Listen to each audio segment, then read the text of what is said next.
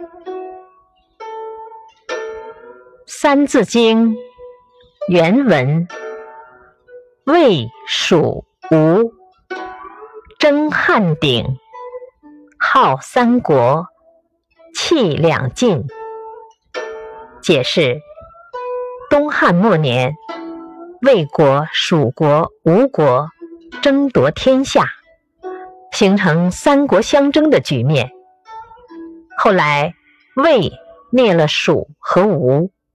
但被司马懿篡夺了帝位，建立了晋朝。晋又分为东晋和西晋两个时期。启示：《三国演义》是我国家喻户晓的一部古典小说，也是世界文学宝库的一部分。阅读这部小说，可以得到很多有益的启示，了解到古代战争的动人画面。